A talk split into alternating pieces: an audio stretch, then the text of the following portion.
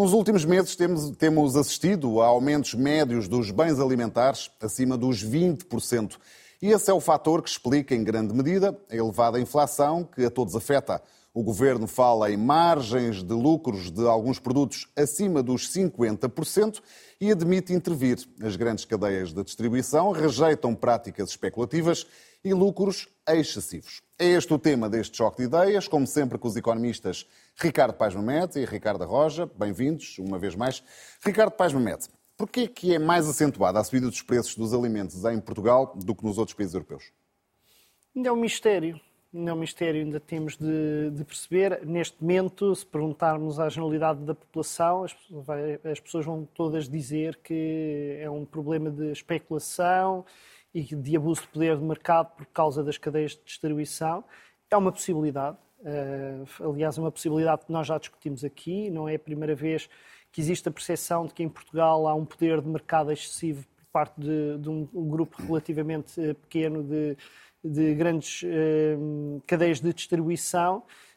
Um, mas, na verdade, os dados que temos em cima da mesa ainda não nos permitem, não nos permitem perceber isto. Isto é, uh, há algo que parece haver muitos sinais, quer dizer, haver uh, estas coisas que aparecem na internet de comparação de produtos em Portugal uh, e no Luxemburgo e tal, não é um sinal suficiente, porque nós até podemos fazer isso para 20 produtos, mas são transacionados dezenas de milhares de produtos e, portanto, nós não sabemos se aquilo não são pequenos exemplos e no resto das coisas não acontece. Parece haver uma, alguns sinais de que Uh, não houve por parte das, uh, das grandes empresas de distribuição em Portugal uma uh, compressão das margens. Mas o facto de não ter havido uma compressão das margens não significa, eu não estou a falar das margens brutas, estou a falar das margens de lucro mesmo, mas uma, seja qual for a medida que a gente utilize, não parece ter havido uma grande compressão das margens. Alguns grupos parecem ter tido margens um bocadinho maiores, outras mais pequenas, mas, ao contrário do que terá acontecido noutros países, em que mais facilmente houve uma absorção de parte da inflação por parte dos, das distribuidoras através da compressão das margens, ou seja, tem, entre aquilo, os custos que têm e os preços que vendem, houve alguma redução. Em Portugal isso não terá acontecido. Não houve compressão, mas terá havido aumento? Não sabemos, não sabemos. Eu não, creio que foi, não sei se foi no último programa, se foi há dois programas, não, já não me lembro. Nós falámos sobre a questão da inflação. Uh, e uma das coisas que eu disse na altura é vai demorar algum tempo até que nós percebamos verdadeiramente de onde é que esta inflação está a vir. Porque há muitos uh, fatores possíveis para explicarem esta, esta inflação ao nível dos, dos preços dos alimentos. e eu, na altura, disse isto. Uma das explicações possíveis é não haver uma intensidade concorrencial tão grande em Portugal na área da grande distribuição como existe noutros países. É? Isto é uma possibilidade. Uh, agora, não, não temos ainda dados suficientes para fazer isso, uh, para decidir isso. Uh, isto não significa que não seja correto por parte das autoridades públicas investigar e tentarem perceber o que se passa acho que há um risco de se tirarem conclusões antes de se terem dados suficientes para se tirar uhum. essas conclusões. Uh, acho que é importante fazer estas fiscalizações, acho que a proteção do consumidor é uma coisa sempre muito importante em qualquer uh, sociedade, seja uma economia de mercado ou não seja uma economia de mercado. A proteção do, do consumidor é um princípio em si, tal como é um princípio importante uh, o princípio da concorrência em economias como aquelas que nós vivemos, mas antes de tirarmos conclusões, nós precisamos de mais dados. Há aqui um mistério, Ricardo Rocha. O único mistério é o Ricardo estar a defender a concorrência hoje. Uh, por acaso a concorrência não é... é boa, Ricardo, e aliás, como não, a tua intervenção acaso... mostrou, é boa. E de facto, neste, é, setor, é novidade neste setor falta concorrência. Uh, bem, em primeiro lugar, há um aumento dos custos de produção agrícola. De resto, a Associação Portuguesa de Empresas de Distribuição uh, divulgou através de comunicado que houve de facto um aumento bastante acentuado na, nos custos da produção agrícola. Ainda assim, eu penso que neste caso é provável que a estrutura concorrencial do mercado em Portugal, que é reduzida, possa também ser um fator muito relevante. E aquilo que vemos hoje em dia é que existem vários produtos, e refiro, não estou a fazer uma investigação muito científica, de facto é uma investigação não científica, mas se nós procurarmos na internet, nos vários compradores de preços que hoje em dia existem, através das aplicações de telemóvel, há muitas opções, verificamos que, de facto, os preços uh, de muitos produtos são mais baratos nos pequenos comerciantes, às vezes no mini mercado de bairro, eh, ou adquirindo através da internet diretamente ao fornecedor ou até diretamente ao produtor, do que os preços que depois encontramos que é na grande distribuição, o que é um pouco intuitivo e que revela provavelmente que de facto o poder de mercado deste setor, das empresas que constituem este setor, eh, neste momento será talvez excessivo. E portanto, o primeiro passo eh, que era importante uh, assumir-se no discurso público é que há, de facto, esta divergência de preços e que, se calhar, a mensagem que daqui resulta é a seguinte: não vão às grandes superfícies. Procurem outras alternativas uh, e, sobretudo, procurem também outras formas de adquirir. Porque há aqui uma questão de padrão de consumo que também pode estar a influenciar o maior uhum. crescimento de preços em Portugal face a outros países. Portugal, como sabemos, evidencia ainda uma baixa literacia digital. Eh, nas grandes cidades isso não se nota, mas no resto do país ainda se nota. Eh, nota-se, por exemplo, também que em Portugal continuamos a ver muitos eh, locais de comércio com dificuldade em aceitar determinados meios de pagamento digitais. E, portanto, tudo isto faz com que muitas pessoas não uh, privilegiem a aquisição através da internet ou através de aplicações que permitem que o produtor venha bater à sua porta. Na pandemia, houve alguma mudança de hábitos neste aspecto. Eu, por exemplo, lá em minha casa, a certa altura, a carne comprava diretamente ao produtor, que vinha, salvo erro de Aveiro, entregar-me à porta produtos de ótima qualidade e a um preço também muito razoável. Hoje em dia, por exemplo, uh, artigos de, uh, por exemplo, de, para limpeza de cozinha, no mini mercado de bairro são mais baratos do que uh, encontro nas grandes superfícies. O mesmo com os desodorizantes, com o gel uh, de duche. Uh, até, as, até as, as, as, já agora, Rui, só sim, sim, sim. As, ainda há bocado estava a ver aqui num comprador de preços uh, bolachas, não é? nós não podemos aqui dizer marcas, mas são aquelas em forma de ciclo. Podemos, é um programa de economia. É, as Oreos. Uh, as Oreos, estou aqui a ver num comprador de preços, eh, são cotadas a preços muito diferentes, até entre as próprias grandes superfícies. E, portanto, há, há, de facto hoje em dia uma forma de avaliar os preços que permite que haja muitas opções. E, portanto, se as pessoas não conseguem a opção mais económica, é provavelmente porque não estão também Mas a explorar todos os canais. Estão aqui a pôr o ónus na questão da grande distribuição. Eu dava aqui alguns dados, de, do, dados do Observatório de Preços da Cadeia de Abastecimento Agroalimentar. Que analisa preços na produção, isto é uma coisa que é tutelada pelo Ministério da Agricultura e da Alimentação, e alguns exemplos. O preço da cenoura no, num ano aumentou 126%, preços na produção. O preço da couve, 263%. O preço da batata, 126%. O leite de vaca, mais 59%. Carne de porco, mais 66%. Ovos, 73%. Carne de aves, um, um aumento. Estão alguns exemplos mais, mais 12%. Na produção também não está aqui uma parte do problema, Ricardo Pérez como, como eu já tinha dito, está. só para, não, é só para reiterar o ponto. Sim, sim. Sim. Na produção é mais fácil, isto é, quanto nós mais perto tivermos, mais no início tivermos na cadeia de produção, mais fácil é identificarmos quais são os fatores. Um, e há dois tipos de fatores que saltam à vista em termos de preços uh, no produtor. Um é a dependência muito grande dos, eh, dos custos de combustível, é uma da parte, é um, um, dos componentes de custos mais importantes para os produtores agrícolas, são custos de combustível. Um, e depois há uma outra dimensão que é uh, as condições eh, climáticas, as situações de seca, tudo isso são fatores que podem influenciar uh, os preços ao nível da, uh, da produção agrícola. depois há um outro problema que é a própria escassez que existe devido a, a, restrições de produção que possam existir noutros lados. A minha pergunta é mais no sentido se há haver abusos, se eles são só de facto praticados uh, pelas grandes empresas de distribuição. Eu volto a dizer o que disse a no início. Sublime. Eu, eu, volto a dizer o que, que disse. Aliás, eu volto a dizer uma coisa que já disse há muitos programas atrás, que é numa situação de grande aumento da inflação, é muito expectável que haja fenómenos especulativos dos mais diversificados. Porquê?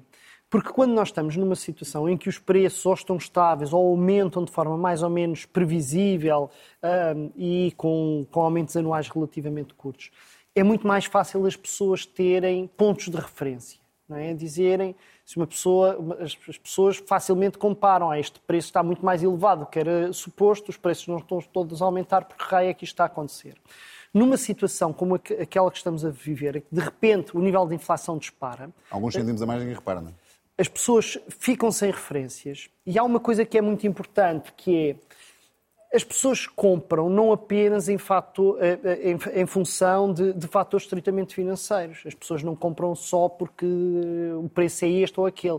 As pessoas, parte da decisão de compra tem a ver com o sentido de justiça, um sentido ético. As pessoas têm aqui, as pessoas são capazes de comprar determinado tipo de produtos porque são produzidos de forma biológica ou que é comércio justo ou, e pagam mais por isso há sempre um elemento, que é muito óbvio, mas em, em, quase sempre eh, as pessoas têm elementos éticos.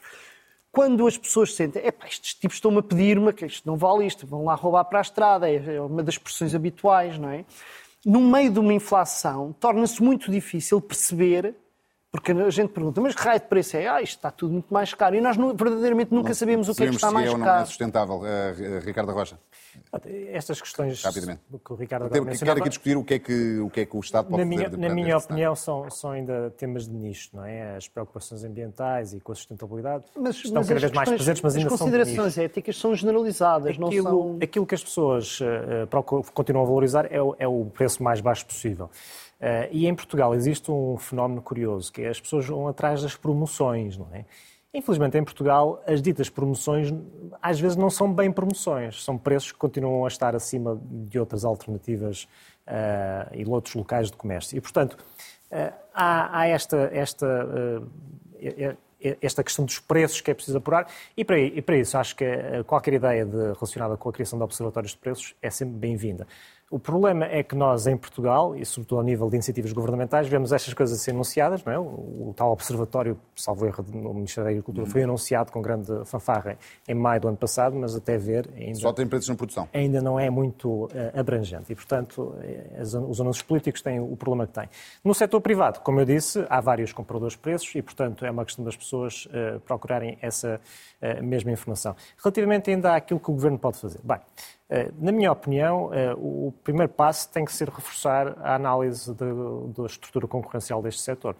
Eh, em Portugal, a Autoridade da Concorrência nos últimos anos tem feito diversas investigações, não só no setor da distribuição, onde houve até uma decisão condenatória bastante, com bastante notoriedade, mas noutros setores. E eu tenho, fiz um rápido apuramento das últimas decisões do, da Autoridade da Concorrência e vemos acusações de cartelização de mercados na distribuição, nas análises clínicas, na teleradiologia, nos pagamentos, na vigilância e segurança, nos cabos elétricos e, atenção, eu só pesquisei de 3 ou 4 meses e, portanto, houve nos últimos anos, salvo erro, coimas de 1.400 milhões de euros por, com práticas anticoncorrenciais. Ora, isto mostra que Portugal continua a ser uma economia onde o nível concorrencial de diversos setores é diminuto e mostra que entidades como a Autoridade da Concorrência devem ser salvaguardadas, devem ser reforçadas nos meios de que dispõem. Porque, sendo certo que a Autoridade da Concorrência tem tido este histórico, também é verdade que muitas das suas decisões depois não são confirmadas por uh, tribunais uh, que. Uh, acabam por gerir processos de recurso por parte de, das entidades que são condenadas. E, portanto, é fundamental continuar a dotar a Autoridade da Concorrência de recursos. A Autoridade da Concorrência nos últimos anos foi objeto de cativações a certa altura e, portanto, este tipo de coisas põe em causa, inclusive, a própria independência, a própria capacidade de funcionamento destas entidades, de forma que eh, devemos, eh, como eu disse, eh, reforçar esta capacidade, porque o Estado tem uma função crucial de regulação da concorrência. O Estado deve ser o árbitro. E quando nós falamos de economia de mercado e concorrência, não significa que não haja um árbitro. Como em qualquer jogo, figurativamente, tem que haver um árbitro. E, de facto, o Estado tem um papel a desempenhar nesta matéria. Depois, há outras questões que o Estado também pode pensar. Rapidamente, Ricardo. Eh, antes de pensar na, na, na tontice do, do controle de preços, que é eh, nas questões de natureza fiscal. Tem-se discutido a possibilidade... Já lá vamos. Já lá vamos. Então, é? Primeiro, quero só aqui ouvir eh, o Ricardo Paz Medo. E limitar preços é ou não é uma opção? Ou limitar margens, como propõe o Chega?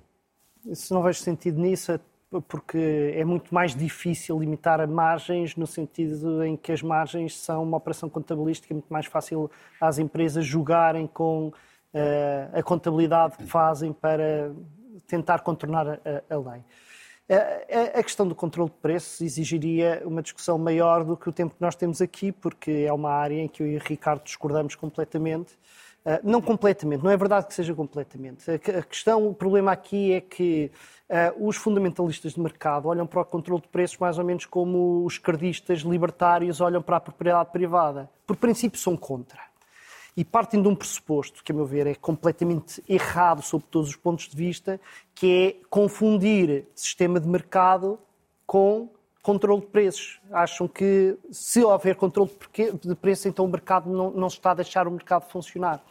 E isso não é assim. Às vezes o mercado não funciona independentemente do que se faça, porque as estruturas eh, de, de concorrência fazem com que haja poder dominante, ou porque há situações eh, excepcionais em que de repente há eh, uma situação de escassez que mesmo que não haja um poder permanente em termos de controle do mercado, ele pode existir pontualmente. Imaginemos numa situação de seca, alguém que tem um poço cobra o que quiser por aquela água, isso não faz sentido absolutamente nenhum.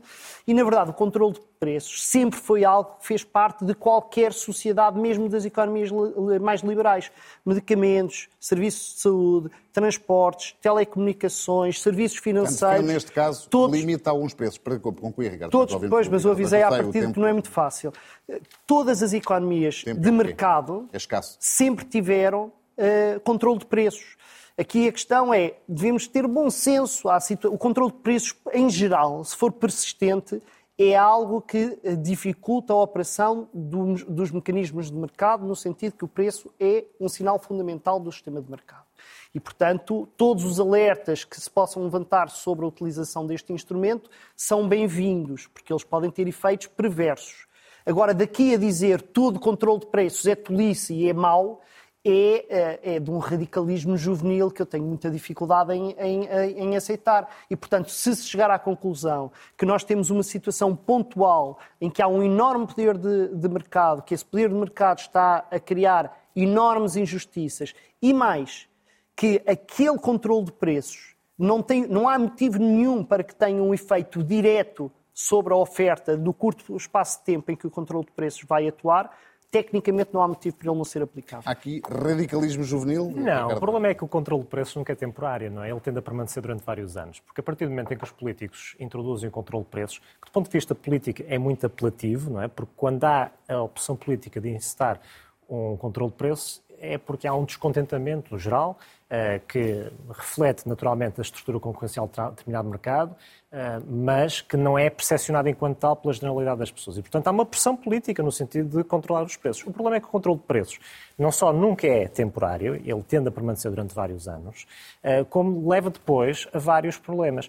Desde logo, se o preço máximo for fixado abaixo do custo de produção, ele vai levar inevitavelmente a uma redução da produção. Depois, tipicamente, para um controle de preço ser eficaz, ele tem que ser acompanhado de medidas de racionamento da procura. Ora, o consumidor que se queixa de preços elevados depois vai queixar-se mais à frente do racionamento da procura porque não quer estar limitado nas suas possibilidades de consumo. Uh, e depois tem um outro problema, é que a partir do momento em que se elimina o controle de preços, os preços ajustam naturalmente. Então aí o que é que temos? Inflação. Uh, de forma abrupta. É isso que tem sucedido, uh, em geral, quando os controles de preços são implementados por esse mundo fora. E, portanto, o controle de preços não é a solução, é um, é um remédio, mas é um remédio que infelizmente tem muitos uh, uh, problemas, muitos inconvenientes. O ponto fundamental é que a estrutura concorrencial, quanto mais concorrencial for o mercado, mais. Ficou essa ideia. Mais, mais o lucro normal. Temos dois minutos. Eu quero só ouvi-los sobre esta questão ainda final que o Ricardo estava a aflorar, que é a questão dos impostos desde a produção até ao consumidor final, é o único fator que tem permanecido constante. Eh, a margem de lucro, entre aspas, do Estado eh, tem, tem, estado inalterada, apesar do forte agravamento de preços, o que se tem traduzido em mais receita para os cofres públicos. O Estado não devia abdicar de parte dessa margem de lucro, aqui entre aspas, para controlar preços? Já, sublinhar as aspas, porque não é disso que se trata. Mas, em qualquer caso, eu uh, também já, já abordámos esta questão noutros programas. Aliás, acho que até estávamos mais ou menos de acordo, não sei. Um, nós, quando estamos a mexer uh, nos, nos, impostos, estamos a alterar aquilo que é a percepção sobre um, as, as, se quisermos, aquilo que se, as, as, dinâmicas de oferta e de procura. Uh, e devemos ter em consideração que uh, isso é um risco, fazer isso. Se o Ricardo diz que é difícil controlar preços, é muito mais difícil aumentar impostos deles, depois deles uh, diminuírem. sei que o Ricardo pensa que é ao contrário, mas a experiência o que mostra é que é isto. É preciso estarmos numa crise para um governo decidir aumentar impostos que, foram, que estiveram mais baixos antes. E, portanto, eu acho que é preciso ter ainda mais cautela com mexer em impostos para dar resposta a situações dessas do que estar a mexer em uhum. controle de preços. Mas, dito isto, admito que também em situações de exceção isso pode ser uma resposta. Ricardo Roja, para concluir, menos de um minuto. Temos a receita de IVA a crescer quase 20% em larga medida associado ao efeito de inflação. O que é que isso produz? Por um lado, produz um aumento no preço dos bens, não é? porque se o preço dos bens aumenta e depois em cima leva uma porcentagem de IVA, vai assumindo que esse IVA incide sobre uma base de preço cada vez maior, o preço vai aumentar. E, portanto, esse é o primeiro efeito pernicioso uh, de manutenção de, de, de, algumas taxas de IVA em níveis tão elevados neste momento. Mas uh, a questão coloca-se entre baixar a taxa de imposto ou uh, utilizar outros instrumentos. Tendo em conta que a baixa da taxa de IVA poderia repercutir-se no aumento de margens uh, dos comerciantes, como infelizmente penso que aconteceu nos restaurantes há uns anos atrás. E em Espanha está a acontecer com o IVA zero? Uma solução alternativa seria proceder a um reembolso de IVA de forma a beneficiar eh, as pessoas que, que, têm que comprar os bens que neste momento são, portanto, sobre os quais incide o IVA e que constituem bens essenciais. Outra questão seria também rever o cabaz de bens essenciais, porque bem sabemos que a taxa de IVA reduzido nem sempre incide sobre os bens essenciais na atualidade. Ricardo Roja, Ricardo Paz Mete, mais uma vez, obrigado pela vossa presença. É tudo. Pode ver ou rever este programa em RTP Play, ouvir em formato podcast nas diferentes plataformas digitais. Voltamos na próxima terça-feira. Tenha uma excelente semana.